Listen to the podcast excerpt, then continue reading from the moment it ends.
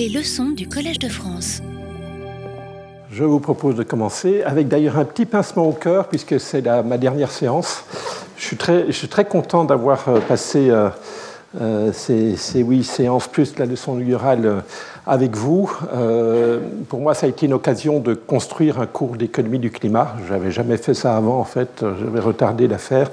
D'ailleurs, le cours que je duplique à la Toulouse School Economics en, en, en enrichissant, puisque là j'ai un cours de 30 heures, ici c'est un cours de 10 heures euh, globalement.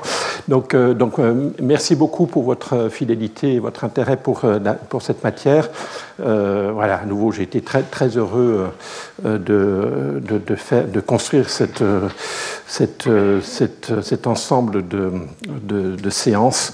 et je suis très heureux de voir aussi la visibilité que le Collège de France a pu m'apporter dans ma capacité à porter des messages que je pense, important euh, pour, euh, pour la politique climatique euh, de France et de Navarre. Bien, dernier chapitre, donc fin du monde et fin du mois, comment concilier économie et écologie. Donc je vais essayer de faire une synthèse de ce que je vous ai raconté, peut-être en l'étoffant de, deux, trois illustrations supplémentaires. Comme je vous l'ai dit la semaine dernière, je vais découper exceptionnellement cette séance en deux parties, hein, cette première heure, 30-35 euh, minutes sur euh, cette synthèse, et puis le reste, euh, séance de questions-réponses. Je remercie déjà toutes les personnes qui ont bien voulu m'envoyer une ou plusieurs questions. J'ai collecté depuis mercredi dernier 10 pages de questions. Euh, donc, euh, évidemment, je ne couvrirai pas tout, mais euh, j'ai essayé de, reprendre un certain nombre de questions pour lesquelles je pensais qu'il pouvait y avoir un, un intérêt, une réponse collective. Et puis, deuxième partie de la séance, mon dernier invité, c'est aujourd'hui euh, Dominique Bureau, euh, qui est, euh, alors, enfin, patron du, Conseil économique du développement durable au ministère de l'écologie et vous parlera de son expérience et de sa vision des, des, problématiques de valorisation et d'évaluation des politiques publiques, en particulier dans le domaine de l'environnement. Voilà. avant de commencer, je voudrais vous faire un point sur l'actualité. Je, je suis en contact, je vous dit avec euh, mes collègues américains qui, depuis l'arrivée de l'administration Biden, ont euh, reçu euh, une demande du président de réviser la, valeur carbone. Je vous rappelle que la valeur carbone sous Obama était autour de 40 dollars la tonne de CO2. À l'arrivée de Trump, ils ont décidé, l'administration Trump a décidé de réviser euh, cette valeur en exigeant que le taux d'actualisation de 7% soit utilisé pour euh, calculer la valeur présente des dommages climatiques évités en réduisant d'une tonne les émissions de CO2 aujourd'hui.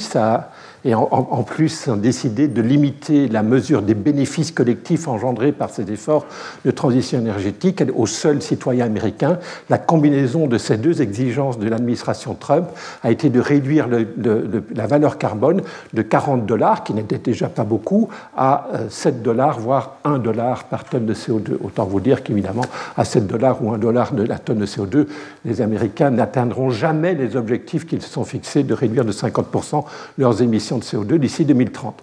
Euh, dernier élément d'actualité, euh, le, euh, de, 11 février, un, juge de Louisiane euh, suivi par dix autres juges de, neuf, pardon, de neuf, autres juges de neuf autres États américains, essentiellement euh, euh, gouvernés par des, gouverneurs républicains. Ce, juge, qui avait été nommé par Trump, a, interdit aux administrations de Louisiane et donc aux neuf autres administrations des neuf autres États qui, ont, l'ont suivi, d'utiliser la valeur carbone euh, qui avait été remise par l'administration Biden autour de 50 dollars la tonne de CO2, qui exigeait le retour aux 7 dollars ou 1 dollar, euh, pour des raisons d'ailleurs assez absurdes, consistant à dire les citoyens de Louisiane vont perdre euh, beaucoup d'argent si on, on, utilise cette valeur de 50 dollars la tonne de CO2 pour évaluer les politiques de développement de champs pétroliers et gaziers au large de la Louisiane, évidemment. évidemment que l'argument est un argument évident, mais ce n'est évidemment pas le bon argument éthique, puisqu'il faut intégrer euh, euh, les bénéfices pour l'ensemble de l'humanité de ces efforts et pas seulement euh, ceux des citoyens Louisiane. Donc voilà, on est une situation à nouveau un peu catastrophique. et d'ailleurs, mes collègues du, de, la task force du Interagency Group, Working Group on, Social Cost of Carbon, avec qui je suis en contact continu depuis un an, ont, décidé de suspendre leurs travaux. Euh, mais ma compréhension de ces travaux avant le 11 février, c'était que le projet de recommandation de ce groupe de travail était de porter le prix du carbone aux États-Unis des 50 dollars la tonne de CO2 décidé par Biden au début de son administration l'année dernière à quelque chose qui pourrait être compris entre 100 et 125 dollars la tonne de CO2. Voilà, donc euh, pour l'instant, tout ça est bloqué pour une décision assez, qui me paraît assez partiale d'un juge nommé par euh, Donald Trump. Voilà, je, pense que c'est un élément de perspective, je pense que ce n'est pas euh, sans lien avec ce que je vous raconte. Je reviendrai dans ma conclusion hein, sur cette valeur carbone et son, niveau.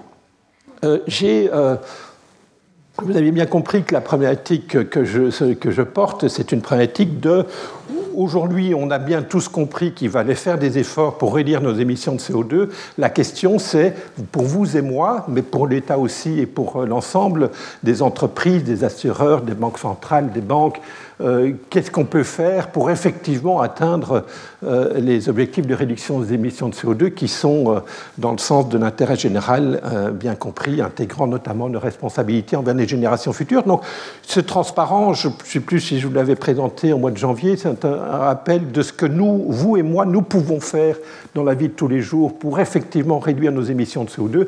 Je vais prendre la barre de tout en haut. Hein. Euh, un individu qui consommerait 25 kg de bœuf euh, par an, euh, qui déciderait de devenir végétarien, donc d'éliminer sa consommation de bœuf, permettrait de réduire ses émissions de CO2 de une tonne et demie. D'accord? C'est beaucoup. Hein, donc, produire en France une, ou enfin dans les pays occidentaux, euh, produire 25 euh, kg de, bœuf conduit à euh, l'émission de, 1,5 tonnes, environ 1,5 tonnes de CO2 équivalent. En fait, c'est essentiellement du méthane, bien entendu. mais donc, voilà, une chose que vous pouvez faire, c'est décider de ne plus manger de bœuf.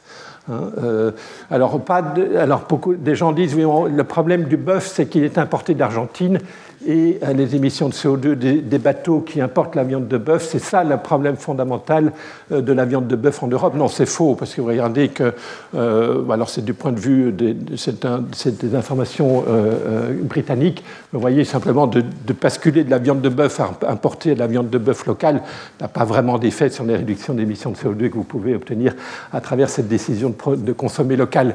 le, lait, hein, le lait nécessite aussi des émissions de méthane euh, et décider de ne plus boire de lait. Alors je ne sais pas si c'est une bonne idée au niveau de la santé, mais, mais en tout cas, ne plus boire de lait, euh, si vous en consommez 195 euh, kg par an, euh, ben, ça réduirait d'une demi-tonne vos émissions de CO2. Puis vous pouvez descendre euh, la barre. Je devais, enfin dans l'ensemble des, informations qui sont là, je devais prendre l'avion ce soir pour partir à Princeton, une conférence sur le, climat.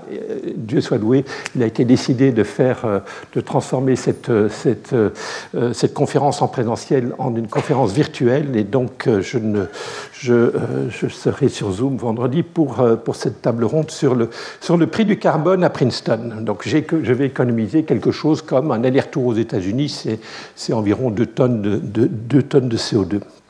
Voilà, donc ça, c'est ce que vous pouvez faire. Alors c'est vrai que les gens n'ont pas toujours la bonne compréhension d'eux et font beaucoup de choses qui sont finalement pas très utiles, alors que des choses plus efficaces en termes de réduction de CO2 pourraient être faites. Il y a clairement un problème de, pédagogie à, à, faire et des problèmes de transmission de ce type d'informations aux consommateurs. Euh, ça, c'était du niveau macro. Si je passe au niveau micro, euh, non, le transparent précédent était au niveau micro. Si je passe au niveau macro, je regarde différents pays ici européens. Euh, sur, je constate leur, leur, leur bouquet énergétique global, pays par pays. Je regarde que l'ensemble, alors c'est pas l'électricité, hein, c'est l'ensemble l'ensemble de la consommation d'énergie d'un pays. Et je regarde quelle est la composition de ce bouquet entre gaz naturel bleu foncé, euh, pétrole euh, euh, violet, charbon rouge, nucléaire jaune, hydraulique bleu et renouvelable, je ne sais pas comment on peut, vert. D'accord? Vous voyez que pour la France, on n'est pas trop mal. Hein. on n'est pas trop mal ici avec avec finalement, on est 50-50. La, moitié de notre bouquet énergétique global en France est, déjà décarboné parce qu'on a du nucléaire, on a de l'hydraulique et on a du renouvelable. Mais globalement, quand même, vous regardez que quand même, on est au courant de ce changement problématique de changement climatique depuis, disons, 1990, et néanmoins, on est encore essentiellement en Europe euh, à, consommer massivement des énergies euh, hydrocarburées euh, qui, engendrent du CO2. Vous voyez que, à nouveau, si on veut passer, à, si on veut réduire à 55, de 55% par rapport à 1990 d'ici 2030 nos émissions de CO2, il faudra évidemment massivement réduire les barres, les barres bleues, roses et rouges. et on y est très loin. D'accord? Donc au niveau macro, on reste avec un énorme problème en particulier le développement des, ressources énergétiques renouvelables reste, en somme toute, très limité dans beaucoup de pays, euh, de, l'Europe continentale en particulier. Donc, euh, on n'y est pas. Euh, donc permettez-moi de revenir sur des problématiques de coût. Parce que pourquoi on n'y est pas? On n'y est pas parce que finalement, comme le remarque de façon très intelligente le juge de Louisiane, on demande des sacrifices euh, à nos concitoyens et c'est un scandale. Revoyons plus, en détail, en prenant quelques coups de projecteur, euh, euh, la, nature, la nature et la réalité de ces coûts. Je prends tout premier exemple. un rapport récent de McKinsey indique que pour décarboner la production d'acier, hein, la production d'acier consomme beaucoup de charbon, à la fois comme source de chauffage et d'oxydation euh, du minerai. Euh, ça émet beaucoup de CO2. On pourrait décarboner complètement euh, cette, cette, production d'acier. Comment? En utilisant d'abord de l'électricité renouvelable ou nucléaire pour, euh, pour, dans des fours, réaliser la même, les mêmes efforts de, euh, de, de, transformation du minerai en, acier. Ça coûte aujourd'hui, étant donné ben, les coûts de production d'électricité par rapport au charbon, cette euh, décarbonation du, euh, système productif du charbon, pardon, de l'acier, euh, conduirait à une augmentation du prix du, des coûts de production de l'acier de 30%. D'accord 30%, c'est pas marginal. Hein. Je veux dire, euh, une ressource, quand même, l'acier reste un élément important dans notre, dans, notre facteur de production euh, secondaire. Euh, augmenter les coûts de production de cela de 30%, c'est non négligeable. des travaux ont été menés pour estimer le coût par tonne de CO2 évité, hein, qui est une autre façon de mesurer la réalité de, l'impact, l'impact de, nos efforts de réduction d'émissions de CO2 sur le pouvoir d'achat. On est autour, même en en imaginant capacité à produire de, l'électricité renouvelable pour fabriquer cet acier, on est, on en estimant ses coûts à autour de 50 euros par mégawattheure, qui est quand même un objectif assez ambitieux pour produire de renouvelables, d'électricité renouvelable, euh, on, serait encore à un coût par tonne de CO2 supérieur à 100 euros. Euh, j'étais en discussion hier ou avant-hier avec une journaliste du Figaro, pour ne, pas pour ne pas le nommer, qui me demandait Mais Monsieur Gollet, est-ce que vous pourriez me réexpliquer pourquoi ça coûte 400 euros la tonne de CO2 évité euh, d'installer des panneaux photovoltaïques en 2022 sur nos toits? Euh, ben, Le calcul est assez facile à faire. Hein. Aujourd'hui, en 2022, le prix garanti de rachat de l'électricité solaire installée sur les toitures des citoyens français, ce prix garanti est de 18 centimes par kilowattheure. Euh, imaginons que ce, les, kilowattheures qui sont produits par ces, panneaux solaires évitent la production de, de kilowattheures du bouquet électrique européen qui lui émet 300 grammes de CO2 par kilowattheure, hein, donc, euh, et, coûte 6 centimes euh, le kilowattheure. Donc vous voyez que remplacer euh, un, kilowattheure qui coûte 6 centimes à produire en Europe et qui émet 300 grammes de CO2, le remplacer par un, panneau, un kilowattheure produit par un, panneau, photo, un panneau photovoltaïque qui, lui, va coûter, d'ailleurs, à travers la, contribution pour le service public de l'électricité, j'y arrive. Euh, donc, euh, vous augmentez, de, vous passez de 6 centimes à 18 centimes le coût des collateurs, mais vous vous évitez 300 grammes de CO2 rapporté à la tonne de CO2, ça revient, c'est un simple calcul de multiplication hein, ou de division, ça vous revient 400 euros par tonne de CO2 évité calcul assez trivial à faire. je pense que c'est assez intéressant. on n'a pas l'habitude de faire ce type de calcul, c'est important. Aujourd'hui, le prix du carbone euh, sur le marché de permis d'émission en Europe est autour de, 90 euros. Donc, il a circulé tout au long de, ce cours euh, en janvier-février entre 90 et 100 euros la tonne de CO2. Euh, le permis d'émission de, de, la tonne de CO2.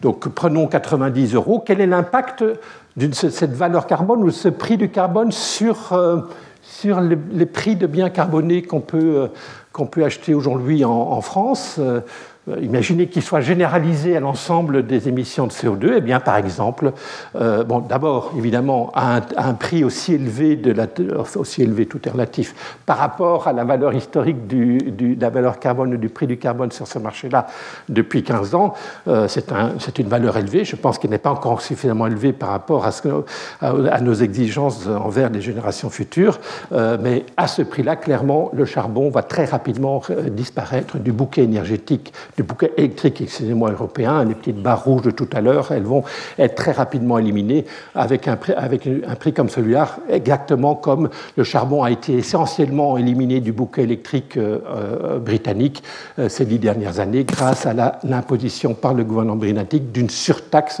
en plus de ce système de marché ETS européen auquel ils ont participé jusqu'à récemment. Euh, donc, euh, donc, bon, ça, élimination rapide du, charbon du bouquet euh, européen. mais regardons plus concrètement, hein, parce que, parce que le, les, consommateurs européens aujourd'hui sont particulièrement sensibles aux problématiques de prix de l'énergie, étant donné les, phénomènes géopolitiques que nous sommes en train de vivre depuis plusieurs mois, en particulier la hausse massive du, prix du gaz naturel. Ben, 90 euros la tonne de CO2 Hein, si vous vous rappelez, et c'est dans le bullet point précédent, que 1 kWh du bouquet européen émet 300 grammes, 300 eh grammes de CO2, ben, à un prix de 90 euros la tonne de CO2, 300 grammes, ça vaut 3 centimes. D'accord? Donc ça veut dire quoi? Ça veut dire qu'aujourd'hui, le fait que le système européen de production d'électricité oblige les opérateurs à, acheter des permis correspondant à leurs émissions à un prix de 90 euros la tonne de CO2, ça augmente le coût de production d'électricité de ces opérateurs européens en moyenne de 3 centimes le kilowattheure. 3 centimes, c'est pas rien. Hein. Si vous vous rappelez que euh, le tarif à Rennes, euh, il est de combien? Autour de 5 centimes. Hein. Euh, donc ça fait, ça fait une augmentation massive des coûts de production de l'électricité européenne. D'ailleurs, je vous donne juste une information. Je suis allé repêcher ça dans, mes, dans mon ordinateur tout à l'heure. J'avais oublié que j'avais cette information. Voilà, le, voilà extrait du, FT, je pense. L'évolution du, du coût de fabrication du kilowattheure en Europe euh, fabriqué avec du gaz naturel à travers un système de, de, de, de turbine, un cycle combiné au gaz. Euh, eh bien, voilà, vous avez ici, depuis un peu plus d'un an, hein, octobre 2020 jusqu'à décembre 2021, il y a deux mois, euh, l'évolution du coût global euh, de, fabrication de ce utilisant le gaz naturel.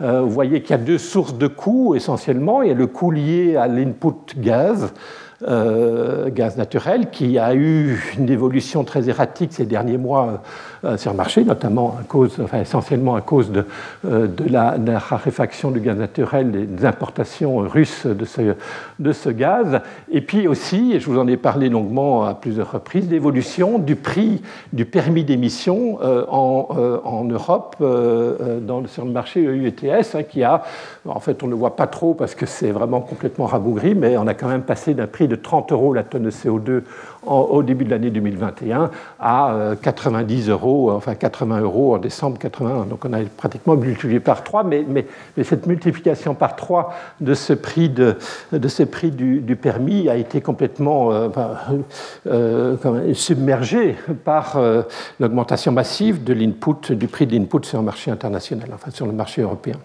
mais donc quand même, ça c'est spécifique, c'est un coup de projecteur sur la fabrication du kilowattheure issus euh, euh, du, du, du, système de, enfin, de la technologie gaz naturel. Euh, mais globalement, hein, si je reviens à la, au, bouquet électrique européen, qui lui émet moins, hein, il émet 300 grammes de CO2 par kilowattheure, ça rajoute au, prix, au coût moyen de l'électricité 3 centimes. 3 centimes par rapport au coût de fabrication autour de 5 centimes, ça paraît extrêmement important. Rapporté au prix payé effectivement par les consommateurs, c'est beaucoup moins, puisqu'évidemment, il y a toutes les taxes, dont cette fameuse contribution au service public de l'électricité, hein, qui fait qu'aujourd'hui, vous payez le kilowattheure à, autour de 20 centimes. Euh, donc, c'est 3 centimes sur ces 20 centimes, c'est pas non plus négligeable, non plus quand même, mais, mais c'est. C'est un point important. Alors, ces 3 centimes, ce n'est pas l'effet sur le, sur le prix, c'est l'effet sur le coût moyen. Vous savez qu'en tant qu'économiste, il y a une différence entre l'impact sur un coût moyen et l'impact sur le prix, parce que le prix n'est pas affecté par le coût moyen, il est affecté par le coût marginal. Hein. donc, il faut aller regarder les unités de production marginales, celles qui sont euh, les dernières utilisées dans l'ordre de mérite. Et en général, en Europe, en particulier aux heures de pointe, euh, les unités marginales de production du kilowattheure, c'est du charbon et c'est du gaz naturel. Et donc, eux, le charbon, il émet plutôt 800, 900 grammes de CO2 par kilowattheure produit, le gaz naturel autour de 400, 500 grammes euh, le kilowattheure produit. Et donc, vous voyez qu'on a plutôt un effet sur le coût marginal, donc sur le prix, qui est plutôt de l'ordre de 5, 6 centimes le kilowattheure. Et là, ça devient, euh, ça devient considérable.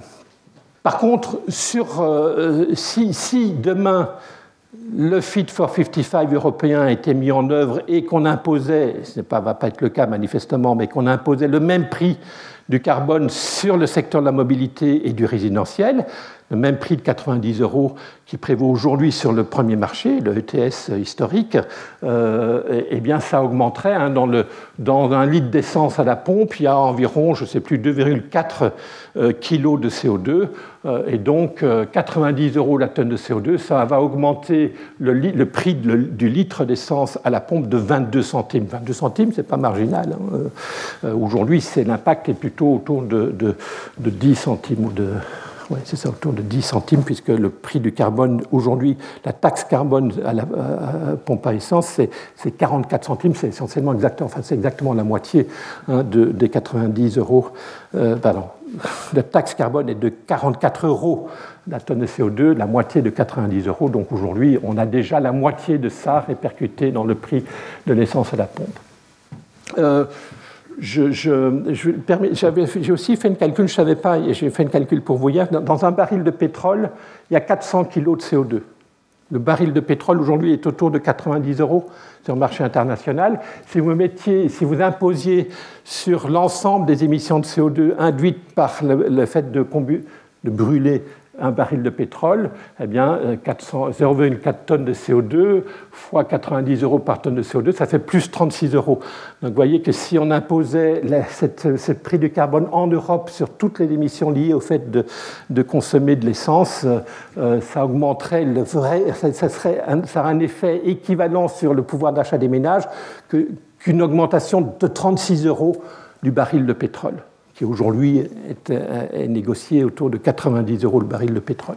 Vous voyez, ce n'est pas marginal. Donc, voyez, ce que je trouve assez intéressant dans ces calculs, c'est de voir qu'en fait, ben, étant donné des très grosses différences de degré de carbonation des différents produits, euh, et de, l'existence déjà de différentes taxes qui pèsent sur ces différents produits, ben, l'impact d'un prix du carbone sur la réalité des coûts, la réalité des prix est assez différencié. Hein, augmenter de 50% le prix de l'électricité ou le coût de l'électricité, c'est euh, c'est considérable par rapport à, par exemple, j'ai aussi, pris l'exemple d'un aller-retour euh, euh, en avion entre Paris et Toulouse qui va émettre 160 kg de CO2, qui va augmenter le prix du billet de 14,4 euros. Vous voyez, c'est assez marginal par rapport, euh, euh, euh, par rapport à l'impact que, ce même prix du carbone peut avoir sur le, coût de fabrication de l'électricité. Ça, ça vient du fait que ben, différents produits, enfin, dans le prix du billet d'avion, il y a bien d'autres choses que le kérosène. Et tout ça, ayons bien en tête hein, que toutes ces évolutions de prix ou de coûts ont un objectif final, c'est de réduire nos, consommations de produits euh, carbonés. Et, l'idée générale, c'est de se rappeler quand même que quand vous, double, quand vous augmentez de 10% euh, le prix de l'énergie, vous baissez de 10% de la consommation d'énergie. Vous induisez cette, cette, transition énergétique et cette sobriété, euh, soit parce que les gens vont effectivement acheter des voitures électriques quand ils, vont, quand ils réalisent qu'ils vont devoir payer bonbons chaque fois qu'ils vont à la, à pompe à essence, etc., etc. Donc on a Hein, l'objectif final, c'est d'intégrer, de faire intégrer à chacun le vrai, sacrifice sociétal euh, de la mise à disposition de, cette, de ces sources d'énergie hydrocarburées, euh, les inciter à intégrer ces, sacrifices dans leurs décisions. Et je vous rappelle qu'on euh, on a, on a tendance trop souvent à l'oublier parce que c'est dans nos mœurs, mais nos, nos, modes de vie sont intimement liés aux vecteurs de prix auxquels nous sommes confrontés. Euh, je ne vais pas passer beaucoup de temps. J'ai souvent, enfin, j'ai au moins évoqué deux fois ce transparent, une fois dans ma leçon inaugurale et une fois euh, au mois de janvier. Hein. Je rappelle quelques autres exemples d'impact, de, enfin de, coûts par tonne de CO2 évité de différentes actions. Euh, remplacer le charbon par le gaz naturel ou installer un panneau photovoltaïque sur votre toit. Euh, voilà, on a, on a des, des, coûts qui circulent entre 40 euros la tonne de CO2 évité jusqu'à euh, jusqu'à 1500, 2000, voire 2000 euros la tonne de CO2 évité, selon la politique que vous suivez. Et donc, ce que j'ai tenté d'expliquer, c'est que même si on n'a pas envie de faire confiance au marché pour inciter les gens à réduire leurs émissions de CO2, il faut quand même se rappeler que euh, même, même le petit père du peuple qui, est confronté à une économie complètement planifiée où il n'y a pas de marché, il est quand même confronté à la problématique de comment atteindre l'objectif de réduction d'émissions de CO2 au moindre coût pour le pouvoir d'achat des ménages. Et ça, ça, doit le forcer lui aussi à, euh, d'une part, estimer le coût par tonne de CO2 évité des différentes actions possibles et de déterminer jusqu'où il est prêt à aller dans le coût par tonne de CO2 évité pour, pour déterminer quelles sont les actions à mettre en œuvre et quelles sont les actions qui sont trop coûteuses à mettre en œuvre. Cette valeur carbone va déterminer où j'arrête euh, j'arrête ma liste de, courses de réduction d'émissions de CO2.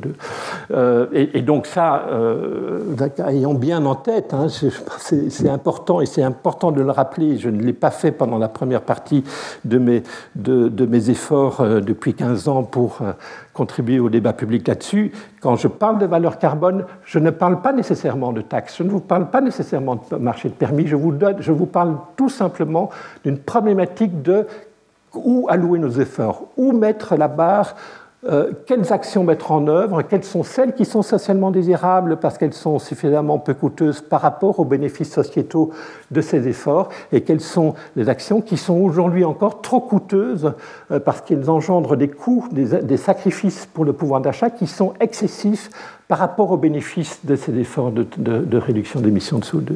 D'accord? Donc, euh, donc euh, voilà, ayez bien en tête qu'on peut se passer, on peut, on peut, on peut imaginer une, économie où le petit père du peuple va décider de qui doit faire quoi, dans quelles circonstances et, comment il faut, il faut révoluer ces, ces modes de vie année après année pour atteindre les objectifs collectifs que nous sommes fixés. On n'a pas besoin d'avoir une économie de marché. Je ne suis pas néolibéral. Ici, à ce stade-ci, parler de valeur carbone, c'est d'abord se dire quels critères on va utiliser pour déterminer quelles sont les actions qui sont socialement désirables et quelles sont celles qui ne le sont pas. D'accord? Après, on peut effectivement réfléchir à comment mettre en œuvre tous ces efforts qui passent la barre de l'analyse co-bénéfice. Hein, et, là, la problématique de l'incitation dans une économie où les gens sont libres de faire ce qu'ils veulent, hein, dans une économie de liberté, dans une économie libérale, dans une société euh, de, citoyens libres, comment organiser la société pour atteindre ces objectifs. Donc je viens de vous parler ici des coûts. Hein, euh, et ces coûts ne sont pas négligeables il y a encore trop de gens qui croient que ces, coûts ne sont pas importants et donc euh, on n'a pas besoin de demander beaucoup de sacrifices aux gens. On n'a pas besoin d'aller taper dans leur portefeuille. Donc cette idée est fausse. Euh, il faut aller. On est aujourd'hui, étant donné les technologies disponibles de décarbonation, il faut entreprendre des efforts de réduction des émissions de CO2 qui vont nous obliger à faire des sacrifices. Jusqu'où ben, ça dépend des bénéfices de ces efforts.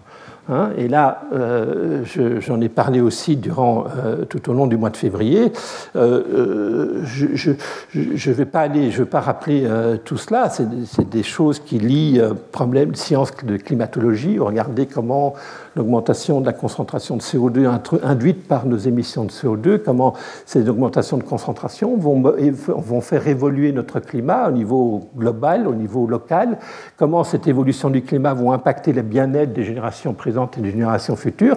Tout ça sont des problèmes hautement euh, complexes hein, qui impliquent euh, ben, des climatologues, des scénographes. Je ne vais pas passer vraiment de temps là-dessus parce que ce n'est pas ma compétence, mais évidemment, les modèles que j'ai utilisés pour essayer d'estimer une valeur carbone sont construits en utilisant des modules de sciences du climat qui effectivement utilisent ces dynamiques euh, induites par les, par les modèles utilisés par ces climatologues.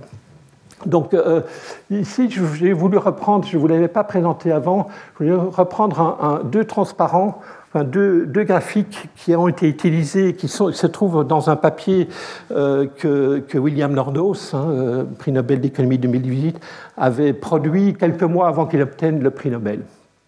Et c'est, alors, ces deux tableaux un petit peu techniques, je ne vais pas trop m'y attarder, je vais juste me concentrer sur la courbe, la courbe rose est là. Euh, la courbe rose qui est là, c'est pour le graphique de gauche, ce qui correspondrait à l'évolution des, émissions annuelles de CO2, et là je parle juste du CO2, pas du méthane et des autres gaz à effet de serre, je me concentre sur le, juste sur le CO2, on est autour de 35, 35, 36 gigatonnes de CO2 émises par chaque année. La courbe rose vous dit ce qui se passerait dans le modèle que Nordos utilise si on n'impose aucune contrainte, si on considère que le changement climatique n'existe pas et qu'on continuait à faire évoluer notre croissance économique euh, sans imposer par exemple le prix du carbone. vous voyez comment euh, ben, on va continuer à faire croître nos émissions de CO2. Dans le modèle, il y a bien une évolution naturelle de décarbonation du contenu carbone du, PIB, euh, du PIB mondial qui fait que cette courbe est plutôt concave. Mais enfin, vous voyez qu'à la fin du siècle, si on ne fait rien, selon le modèle de Nordos, on va passer, on va essentiellement doubler nos émissions de CO2 annuelles. Je ne vous raconte pas l'implication que cela a sur la concentration de CO2 en 2100 hein, au niveau mondial. Le graphique de droite vous donne la conséquence de cela en termes d'augmentation de la température moyenne de la Terre. Dans le modèle de Nordos, en ne faisant rien, on va faire passer la température moyenne de la Terre, qui aujourd'hui a déjà dépassé 1, euh, plus 1,1 degré, on va faire monter le thermomètre à plus 4 degrés, voire au-delà, à la fin du siècle. Et vous voyez que cette courbe n'a pas tendance à euh, tendre vers une asymptote. Hein. Donc on va être euh, au-delà de 2100 sur des niveaux d'augmentation de la température qui sont extrêmement considérables, juste pour rappeler l'impact qui se passe si on ne fait rien. Alors, c'est que la première partie de l'analyse. La suite de l'analyse d'Orno, c'est aussi de voir comment ces augmentations de la température moyenne de la Terre vont impacter le bien-être des générations futures et, la perte de biodiversité, la, myriade, la, constellation de conséquences économiques, écologiques euh, euh, euh, que cette évolution va avoir. Donc voilà, euh, je ne vais pas aller plus loin dans, dans l'analyse, simplement je voulais utiliser ce transparent juste pour rappeler que face aux sacrifices qu'on nous demande aujourd'hui, il y a l'énormité des coûts des sacrifices que l'on va imposer aux générations futures si on décide de nous de ne pas faire ces sacrifices. Hein. On est en train de faire un, on doit faire un compromis entre les sacrifices que nous devons faire nous aujourd'hui en termes de transition énergétique et les sacrifices qui, seront engendrés euh, pour les générations futures si on ne fait pas ces sacrifices aujourd'hui. On est en train là à nouveau de pondérer des sacrifices présents contre des sacrifices futurs et vous là évidemment se retrouve la thématique, euh, la thématique du taux d'actualisation comment comparer un sacrifice d'aujourd'hui avec un sacrifice dans un siècle? Voilà, donc je, vous fais ici une synthèse en un an transparent de toute la séquence que j'ai couverte avec vous au mois de février, hein, qui a été de dire, au fond, quel, quel, quel, est, le niveau maximum de sacrifice qu'on devrait accepter aujourd'hui pour, pour réduire nos émissions de CO2 Et pour arriver à ce résultat-là, effectivement, je fais ce calcul de comment je compare un sacrifice présent avec un sacrifice futur, et pour y arriver, j'utilise un taux d'actualisation.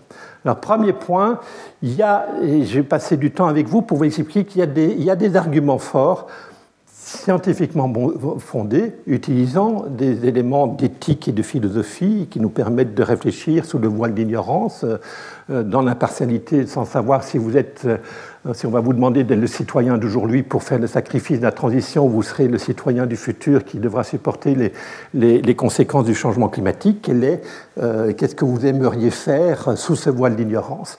Eh bien, il y a des arguments importants qui disent, euh, en particulier la prise en compte des très fortes incertitudes auxquelles nous sommes confrontés aujourd'hui face à l'évolution de la prospérité de notre civilisation dans les siècles à venir, qui disent qu'il faudrait utiliser un taux d'actualisation réel autour de 1% pour des projets, pour des projets d'investissement sans risque. Pour toutes les actions, pour tous les sacrifices qu'on peut qu'on considérait faire aujourd'hui, qui ont un impact certain pour les générations futures, un taux d'actualisation de 1% me semble être une chose, un, outil, une, base de réflexion qui, détermine, qui devrait déterminer notre façon d'évaluer l'impact sur la durabilité et la soutenabilité de, notre, de notre, civilisation, de du modèle de croissance euh, au sein de notre civilisation. Et si j'utilise 1%, rappelez-vous, ça, va nous donner une valeur carbone autour de 450 euros la tonne de CO2.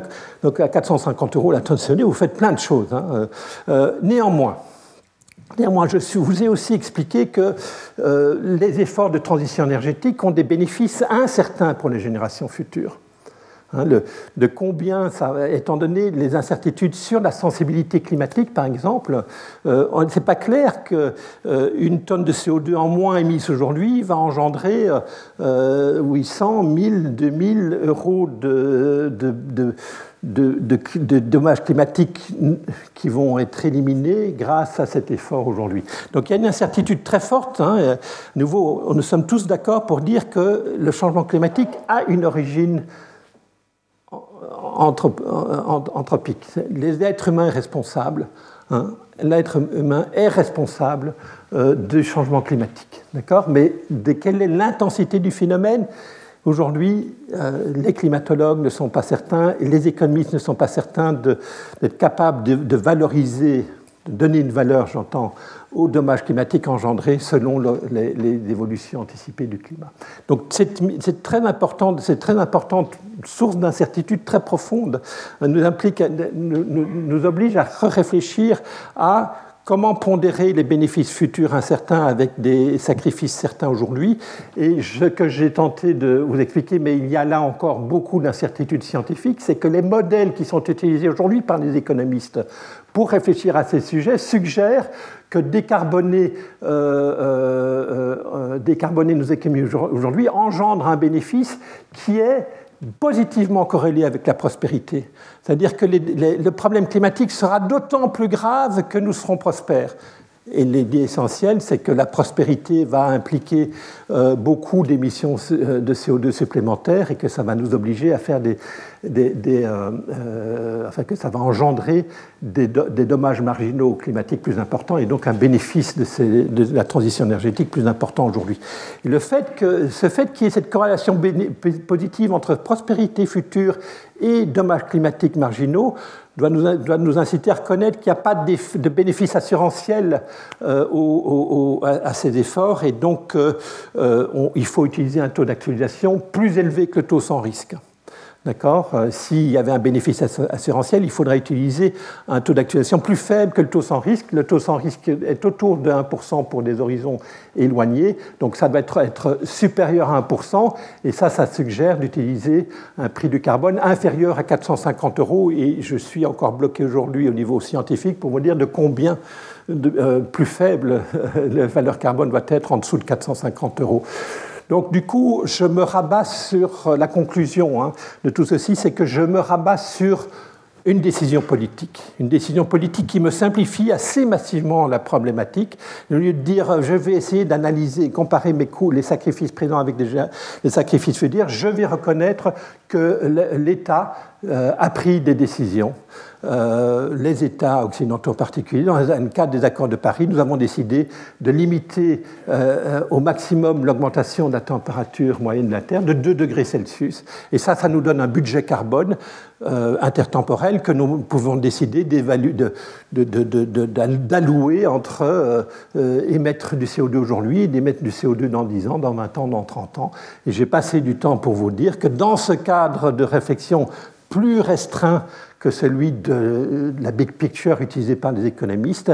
La problématique de l'allocation de, cette, cette, de, ce budget intertemporel de CO2 euh, au niveau mondial et au niveau de, l'Union européenne et au niveau de la France doit plutôt nous inciter en France à utiliser un prix du carbone, une valeur carbone autour de 150, 160 euros la tonne de CO2 en 2022, montant autour de, en espérance, 500 euros la tonne de CO2 en 2050. Donc vous voyez que voilà, coincé dans, une approche big picture des économistes où on a encore des tas d'incertitudes qui ne euh, nous permettent pas d'affiner le niveau de prix du carbone aujourd'hui. La solution d'utiliser ben, finalement une référence politique, euh, une décision politique et simplement réfléchir au prix du carbone qui est compatible avec cet objectif politique me permet de assez, euh, assez fortement recommandé un prix du carbone qui est essentiellement le double que celui, le, le quadruple hein, de celui qui, prévaut aujourd'hui sur la taxe carbone en France, le double de celui qui prévaut aujourd'hui sur le marché de permis d'émission. Donc il y a encore du, chemin à parcourir si on veut effectivement transformer le discours politique de moins 55% ou zéro émission nette en 2050 en une réalité concrète de processus de décision euh, dans des myriades, d'un myriade d'acteurs économiques dont, euh, euh, l'État fait partie pour que pour traduire donc cette, cette, ce discours politique en, en, en compatible avec l'intérêt euh, l'intérêt des générations présentes, des générations futures, intégrant les aspects de fin du mois et de fin du monde. Voilà, dernier transparent. Euh, non, je, je, ouais, je, par ce dernier transparent, si vous le bien, qui remet les choses en perspective. Je vous rappelle que j'occupe cette année une chaire annuelle euh, qui s'appelle Avenir commun durable. Euh, le mot durable est un mot important. C'est un le concept de durabilité, le concept de responsabilité envers la génération future, est un concept important, à juste titre, omniprésent dans le discours, dans les discours politiques, dans les discours d'acteurs impliqués dans les, dans les décisions collectives, des chefs d'entreprise, les ministres, les, présidents de la République. Néanmoins, ce, ces concepts ont de la peine à se traduire en actes. Hein, euh, je viens de vous en parler. Pourquoi ils, peinent à se traduire en actes? Parce qu'ils ne sont pas associés à des outils à utiliser dans le processus de décision au jour le jour, euh, euh, dans, partout, partout les acteurs, qui ont un, un, rôle dans les émissions de CO2, que ce soit le citoyen, que ce soit le banquier, que ce soit le chef d'entreprise, que ce soit l'État. Donc, dans ce cours, j'ai essayé d'éliminer ces problèmes éthiques euh, des, sciences économiques et de la théorie de la décision en apportant des connaissances de sciences pures, de sciences dures, excusez-moi, en particulier, en, particulier la, climatologie, l'océanographie, même si ce n'est pas vraiment apparu dans l'analyse. Ce sont des outils qui sont dans les modèles que j'ai utilisés pour produire les recommandations que je vous ai proposées qui conduisent, hein, comme je vous le disais tout à l'heure, à utiliser un prix du carbone, ou une valeur carbone en tout cas, autour de 150-160 euros la tonne de CO2 en 2022. Voilà. Merci pour votre attention.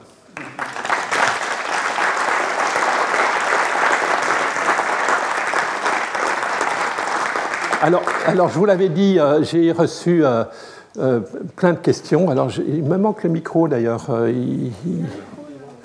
Ah, il est là en bas. Ben oui, merci beaucoup.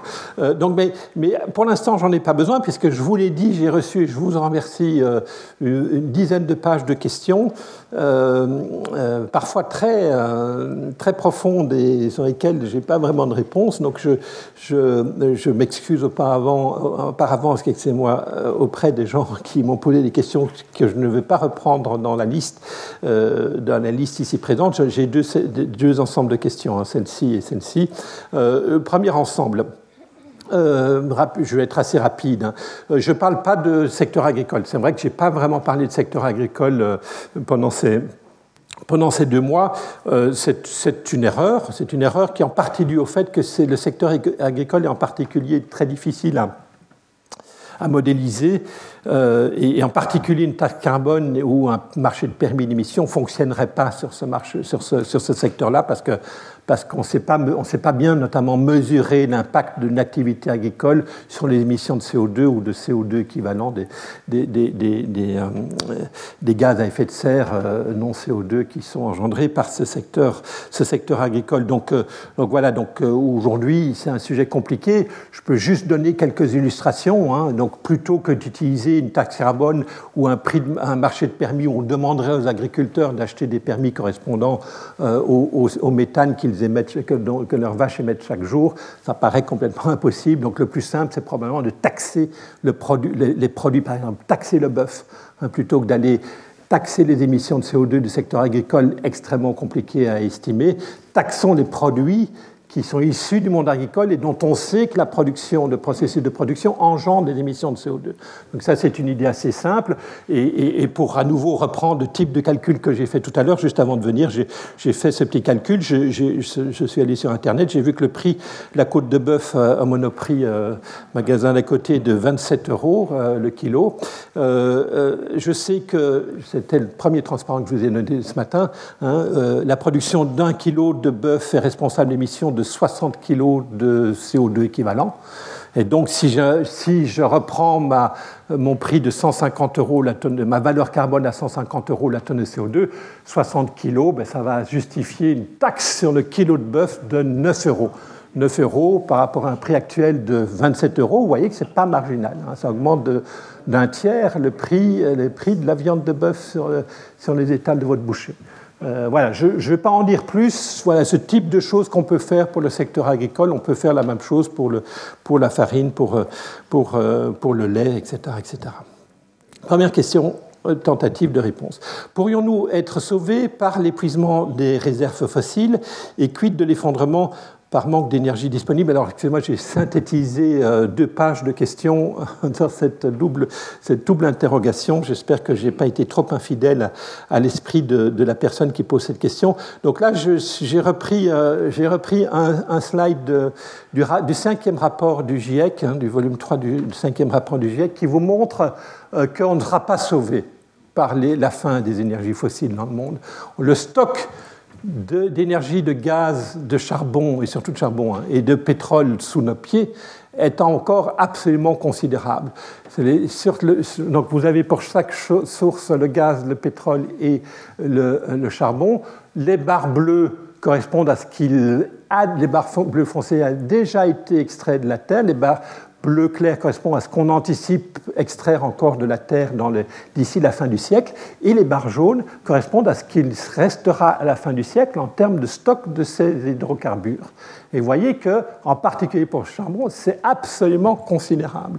Donc si on devait un jour brûler toutes ces réserves jusqu'à extinction, on n'aurait pas 800 gigatonnes de CO2 émis, qui, je vous rappelle, correspond grosso modo au budget carbone intertemporel qui nous reste si on veut rester en dessous de 2 degrés Celsius, on serait à 20 000 gigatonnes de CO2 qu'on émettrait dans la CO2 et là, dans l'atmosphère. Et là, je ne vous raconte pas la conséquence en termes d'augmentation de la température moyenne de la Terre.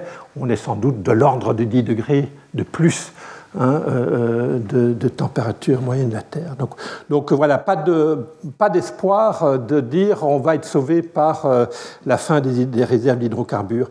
Est-ce que, deuxième partie de la question, est-ce que, qu'en est-il de, qu'est-ce qui, pourrait se passer si on décide de plus utiliser ces hydrocarbures, de ces réserves d'hydrocarbures et qu'en même temps, on ne parvient pas à résoudre nos problèmes d'intermittence de, l'électricité issue du renouvelable Est-ce qu'on ne va pas aboutir à un effondrement de nos sociétés avec euh, ben, des blackouts euh, à répétition, euh, comme dans les pays en voie de développement et, Alors, je ne dirais pas un effondrement, mais une, une, une, une décroissance, une décroissance forte.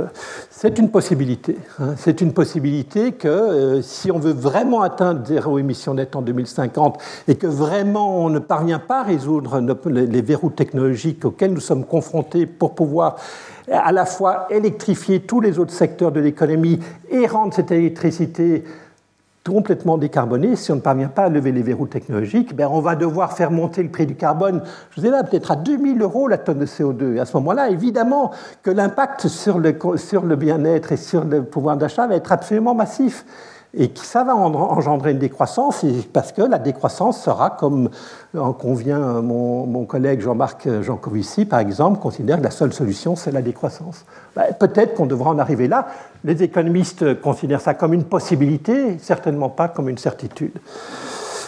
Euh, plausibilité d'un mix 100% renouvelable en 2050, je ne vais pas y passer trop de temps. Je vous rappelle que j'avais invité le président de, enfin, le directeur général euh, président directeur général de RTE euh, au mois de janvier, euh, qui nous avait fourni notamment ce transparent-là, euh, qui est dans le rapport zéro émission nette de RTE, hein, qui vous dit oui, on a les possibilités, en, faisant des hypothèses relativement optimistes, je crois, hein, il faut regarder ces hypothèses en détail, mais en faisant des hypothèses raisonnables slash optimistes sur les progrès technologiques d'ici 2060 ici, hein, on pourrait effectivement complètement décarboner notre mix électrique qui couvrirait à ce moment-là essentiellement l'ensemble des demandes énergétiques de la France, avec un surcoût, avec un surcoût de la production électrique autour par kilowattheure autour de 20-25%. Donc c'est pas c'est pas énorme. Et on a d'ailleurs différentes possibilités, il y a différentes politiques qui nous permettent d'atteindre cet objectif en 2060, hein, des politiques très nucléaires et des politiques très euh, renouvelables. Euh, je n'ai pas, pas, le temps de passer euh, du temps là-dessus, mais vous avez accès aux 60 pages du résumé des, oui, maintenant 800 pages du rapport de RTE. Dans ce résumé d'une cinquantaine de pages, vous avez ce transparent qui vous expliquera les différentes options possibles, zéro émission nette 2060, et, et qui vous donne plutôt un avantage pour le nucléaire. le coût total de production de l'électricité est plutôt plus faible dans les scénarios nucléarisés que dans les scénarios d'énergie renouvelable, notamment parce que dans l'énergie renouvelable, vous avez en sus des coûts liés à la production des kilowattheures éoliens et photovoltaïques, la nécessité d'avoir des capacités de stockage de l'électricité, par exemple par l'hydrogène, qui sont très coûteuses. Donc, euh, donc ça, ça fait l'essentiel du surcoût du système 100% renouvelable par rapport à un système qui combine renouvelable et, euh, électricité nucléaire. Je ne peux pas vous en dire plus que ça, excusez-moi, dans cette rapide discussion des questions qui sont proposées, qui m'ont été proposées. Euh, bon, je... Je vais prendre juste ici ce dernier bullet point. Hein, euh, deux personnes euh, m'ont fait la même, la même demande de discuter. Euh, donc la semaine dernière, à l'issue de, je pense, de ma, de ma leçon de la semaine dernière, il y avait un article dans Le Monde de, Stephen Marglin, qui est un collègue de, Harvard à la retraite, hein, qui, qui, écrit dans Le Monde du 18 février la chose suivante la confiance dans le marché a restreint la réflexion créative sur la façon de combattre la crise climatique l'obsession des économistes pour la tarification du carbone, qu'ils voient comme une panacée, en constitue un exemple éclatant. Je pense que c'est très largement exagéré. D'abord parce que le prix du carbone n'est absolument pas, il s'est absolument pas installé, en particulier aux États-Unis, hein, et que par ailleurs, je crois que je vous avoir passé pas mal de temps tout au long de ces deux mois pour vous expliquer que je ne s'agit pas de réfléchir et d'imposer le marché à travers, j'imagine, un marché de permis où peut-être une taxe, je ne sais pas exactement ce qu'il a en tête, mais je vous ai bien montré que, pareil, quoi qu'il en soit, on peut décider d'avoir une approche planifiée. Je pense que c'est ce qu'il a en tête. Hein. est un, un keynésien euh, chevronné, euh, plutôt euh, anti-marché, vous l'aurez compris, qui, voilà, on a, même ces gens-là, ils ont besoin d'une valeur carbone. On ne peut pas, on peut pas casser le thermomètre. Le thermomètre, c'est la valeur carbone.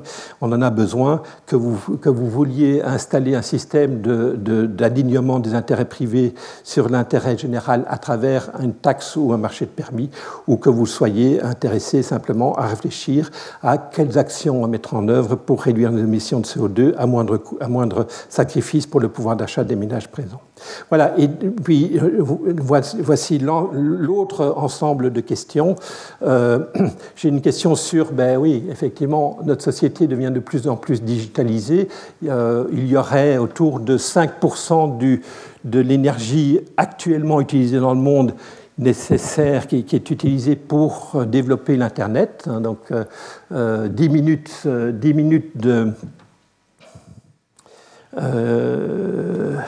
oui, c'est ça, 10 minutes de Netflix, euh, ben, ça, émet 1 kg de CO2 selon certaines études. Euh, même chose pour Zoom. Euh, donc, oui, effectivement, la digitalisation implique une augmentation des, des, émissions de CO2 liées à l'utilisation de serveurs, etc. Mais en même temps, regardez que la digitalisation, ayons bien en tête que la digitalisation un impact positif sur enfin, de réduction des émissions de CO2. Je, je n'irai pas à Princeton demain. Je n'irai pas à Princeton demain parce que je vais utiliser Zoom. D'accord? Et ça, ça va avoir un impact massif sur mon budget carbone de cette année. Je n'irai pas aux États-Unis cette année. D'accord? Et ça va me permettre d'éviter 2 tonnes de CO2 émises peut-être que ça va me coûter 50 kilos de Zoom sur les deux jours que je vais passer sur Zoom à, Princeton. Euh, mais donc, il n'y a pas que des coûts liés à la dépense énergétique des, euh, euh, des, serveurs. Hein. Ayons bien ça en tête. Je pense que globalement, franchement, il faut, je ne connais pas d'études qui aient été faites là-dessus, mais je pense que globalement, il y a d'énormes bénéfices à anticiper en termes de transition énergétique, de, de la digitalisation de, notre, de beaucoup de nos activités. Que penser du plan euh, France 2030 alors là, je ne vais pas faire de politique, parce que la question c'était euh, que penser du plan France 2030 de Emmanuel Macron? Euh, Donc le, plan France 2030, il a plein de choses. Hein. Il a faire de la recherche sur, le, sur les, réacteurs, les petits réacteurs modulaires. nucléaires. ça, c'est une bonne chose. Je vous ai expliqué que c'était super important de, en sus et ça j'accompagne euh, mon collègue du Collège de France, euh, Philippe Aguillon, hein, pour dire euh, un prix du carbone ce ne suffit pas pour déverrouiller la multitude de verrous technologiques auxquels nous sommes confrontés pour permettre une décarbonation à des coûts raisonnables, parce que la recherche et développement induit bien d'autres externalités positives que simplement produire des, des, des brevets euh, pour, euh, pour les innovateurs euh, du secteur de la transition énergétique. Et c'est externalité positive, hein, qui est vous créez des connaissances nouvelles qui vont pouvoir être utilisées par une myriade d'autres acteurs économiques qui, sous les épaules du géant, vont pouvoir, par une accumulation de connaissances successives de ces efforts de RD, aboutir à des résultats patents pour, on l'espère, en, en, termes de coûts de la décarbonation à l'avenir. Et donc, il faut accompagner ces efforts par des subventions publiques à la, recherche et développement. Et France, France 2030 fait ça, fait ça dans le secteur nucléaire, fait ça dans le secteur de l'hydrogène, fait ça dans plein d'autres secteurs, fait aussi d'autres choses. France, France 2030 fait aussi d'autres choses, mais si je me concentre sur les subventions à la R&D, je pense que c'est effectivement un point absolument essentiel force est de constater, il, faudrait encore le vérifier hein, d'ailleurs, euh, que, ces efforts d'investissement, de, subvention de RD se fassent au niveau de l'Union européenne plutôt que dans une compétition entre pays pour, euh, dans une, euh, course à l'échalote, essayer de, dupliquer des efforts qui sont faits ailleurs en espérant pouvoir rafler la mise. Et essayons d'avoir une approche coordonnée de tout cela. Quel impact des incertitudes profondes sur la volonté euh, politique d'agir? Alors oui, euh, on sait que les, incertitudes permettent aux politiciens souvent de s'abstraire de, des responsabilités collectives, d'un certain nombre de, responsabilités collectives. Je ne savais pas, on ne me l'avait pas dit. Euh, et, le, principe de précaution, d'ailleurs, qui est aujourd'hui en vigueur en France, essaie de répondre, à mon avis, pas très bien à, à cette problématique. Mais oui, effectivement, euh, les incertitudes constituent un problème. C'est pour ça que euh, la valeur carbone est un outil important qui essaye de réduire cette incertitude euh, par des experts qui font les calculs que j'ai essayé de vous présenter durant, le mois de février pour, transformer les, énormes incertitudes auxquelles nous sommes confrontés à la fois dans les problématiques de transition énergétique et de ses et à la fois sur les problématiques d'évaluation des dommages environnementaux qui seront engendrés si on ne fait rien. La valeur carbone est un nombre, est un chiffre euh, qui euh, est issu de prise en compte de ces incertitudes, mais une fois qu'il a été déterminé, on n'est plus dans le monde de l'incertitude, dans la décision au jour le jour. Hein. Euh, donc, donc je pense que ces, calculs des économistes tentent à réduire cette problématique de incertitude comme instrument d'irresponsabilisation du monde politique. Que puis-je faire, moi, pour euh, réduire mes émissions? Je pense avoir répondu à cette question tout à l'heure. Le vrai combat ne doit-il euh, doit pas maintenant porter sur les réformes politiques? Oui, la réponse est, positive. Je pense qu'il faut que l'État se dote de moyens supplémentaires pour euh, faire ces évaluations dont je vous parle depuis, depuis des mois et qu'il soit que ce système politique, et je pense que euh, euh, Dominique en parlera tout à l'heure, que, que, ces, évolutions de la structuration, de la réflexion et de la construction de, de, de, de, mécanismes d'évaluation des politiques publiques, que l'État se, se contraigne à s'imposer à lui-même des évaluations exemptées des propositions de politique climatique à mettre en œuvre ainsi que des évaluations a posteriori de ces politiques pour corriger le tir lorsque euh, des masses d'argent conséquentes auraient été, euh, auraient été dépensées sans avoir de bénéfices patents euh, en, termes de, en termes écologiques. Oui, je, voudrais, je vais peut-être terminer par, euh, par le point, puisque le, temps est terminé, il est, il est 11 heures. Euh, je voudrais terminer peut-être sur le point compréhension de la simplification de, de 1000 euros dans 80 ans. Hein. J'ai eu plusieurs euh, emails et remarques là-dessus et échanges avec différentes personnes qui s'inquiètent un petit peu de cette simplification à outrance de, euh, de, ce que je vous ai présenté euh, durant ces 15 derniers jours. Je vous ai dit, au fond, euh, réduire d'une tonne de CO2 aujourd'hui nos émissions a un impact incertain et qui va s'étaler sur plusieurs décennies, voire plusieurs siècles. et donc ça, ça rend le débat très compliqué parce qu'il faut aller se salir les mains dans les modèles pour extraire l'information complexe de flux de dommages étalés sur un temps très long et lui-même très incertain, euh, j'ai essayé de dire, mais commençons par, et je ne peux peut-être pas suffisamment appuyer sur commençons par la simplification consistant à dire, mais en fait, de tous ces modèles que moi j'ai pu regarder, notamment ceux de Dice de, William Nordhaus, j'observe que les évaluations de ces, de ces flux sont équivalents à euh, quelque chose comme euh, un, dommage de 1000 euros dans 80 ans. D'accord? La réalité est évidemment tout autre, hein, et c'est juste un seul dommage qui, qui, se, qui, se, produirait juste dans 80 ans, et uniquement à cette date, à un niveau de 1000 euros. À la fois, je, je m'abstrais de deux, des deux dimensions, les dimensions d'étalement de ces dommages sur les décennies à venir. En moyenne, ces dommages se produira dans 80 ans. Je pense que ça, c'est un élément important à avoir en tête, quoi, hein, que, que, on va avoir des dommages demain liés au fait que vous émettez aujourd'hui une tonne de CO2, mais, mais l'essentiel de ces dommages, ça ne sera pas pour demain, ça ne sera pas pour après-demain ça sera dans 80 ans, une partie sera dans 200 ans, une petite partie, mais en moyenne c'est dans 80 ans. Je pense que c'est important d'avoir en tête cela parce qu'il ne faut pas non plus euh, tromper le citoyen en lui disant vous allez avoir des bénéfices tout de suite à vos réductions d'émissions de CO2. Et, j'ai beaucoup de collègues qui disent mais Christian ne dit pas que ça, on va devoir payer cher aujourd'hui et que les bénéfices on n'en aura aucun pour nous. La réalité, c'est que les bénéfices, les sacrifices d'aujourd'hui engendreront des, avantages en moyenne dans 80 ans, et, que, et, une fois, et si, on, et si par une construction mentale, on, on faisait l'hypothèse que tous les dommages s'étaient concentrés à ces 80 ans, le dommage serait d'un montant de 1000 euros. Et donc l'actualisation de ça, l'actualisation de 1000 euros à 80 ans, selon le taux d'actualisation, vous pouvez faire des calculs très simples, et un certain nombre d'entre vous l'ont fait depuis, euh, depuis 15 jours en me donnant des fichiers Excel, en me disant, regardez, en fait, si on étale ces 1000 euros à 80 ans sur 500 euros à telle date et 500, ça donne des résultats différents. Oui, je suis entièrement d'accord là-dessus.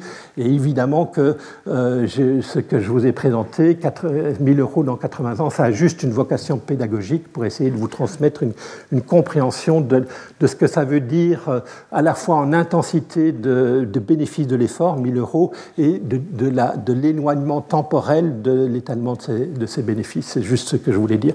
Et avec ça, je vais m'arrêter. Et encore une fois, je vous remercie beaucoup. Retrouvez tous les contenus du Collège de France sur www.colège-2-france.fr.